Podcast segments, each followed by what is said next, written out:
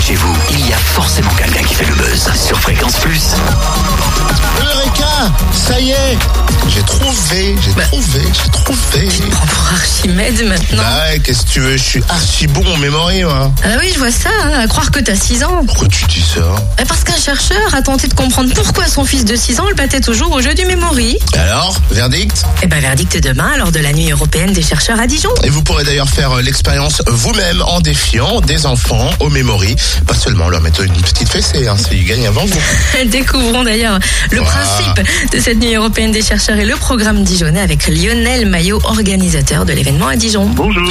Alors, euh, je le disais, la nuit des euh, chercheurs, euh, vendredi 26 septembre, donc euh, demain, euh, à partir de 9 ans, c'est-à-dire que tout petit, on peut euh, déjà commencer à comprendre, commencer à, à rentrer dans ce monde.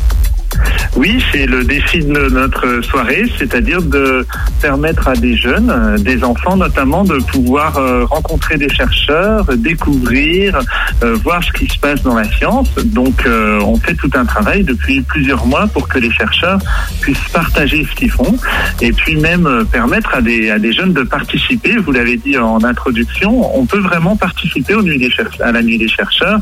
Cette année, on pourra même participer à des expériences. Donc on ne fait pas qu'assister aux expériences, hein, on participe. Est-ce qu'il faut emmener notre blouse pour se prendre pour Newton? Non, non, euh, justement. Alors des fois, c'est un problème qu'on a avec la science, c'est qu'on est soit spectateur, soit il faut écouter, soit il faut bien retenir, et c'est compliqué, etc. La nuit des chercheurs, c'est vraiment le moment euh, euh, festif pour aller poser des questions qu'on veut, pouvoir donc participer à des expériences. Il y a des, des chercheurs qui feront des expériences, par exemple sur la mémoire. Ça sera assez ludique.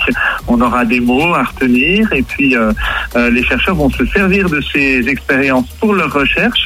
Et puis, euh, ce qui est vraiment intéressant, et ce qu'on travaille avec eux, c'est qu'ils pourront aussi nous raconter bah, à quoi ça sert, comment ils font pour chercher, comment ils ont eu ces, idées, et puis ils pourront nous dire aussi comment on répond.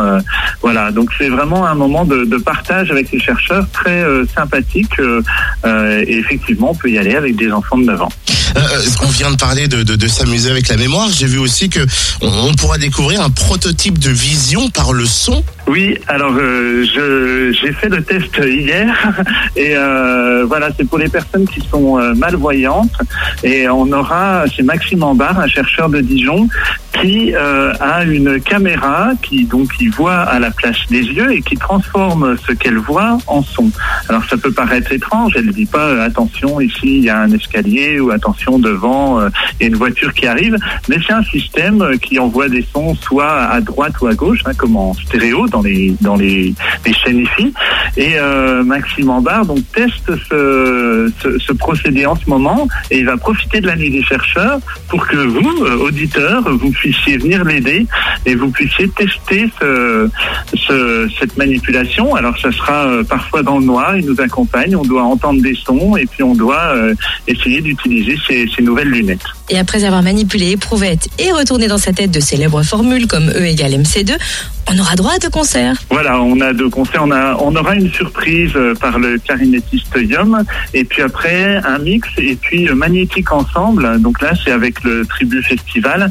Et Magnétique Ensemble font aussi une, expérimentation. C'est pratiquement que des, des percussions. Euh, ils sont sur, sur scène, et nous aussi, on est sur scène. Et donc, c'est aussi une expérience euh, à vivre en fin de soirée.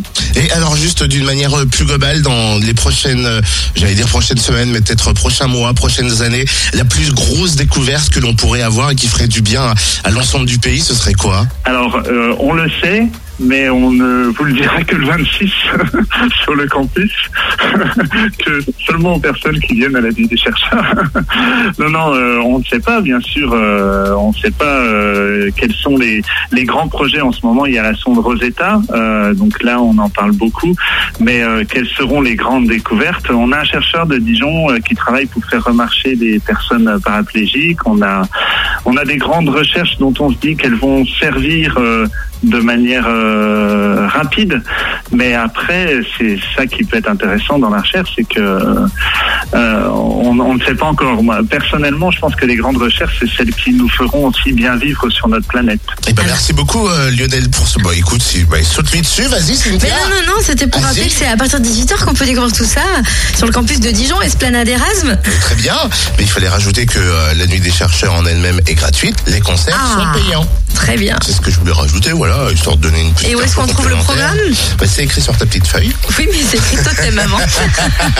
Programme complet sur le blog nuit-chercheur avec un s.u-bourgogne.fr ou la page Facebook Nuit des chercheurs à Dijon ou la page Facebook Room Service Fréquence Plus à partir de 9h.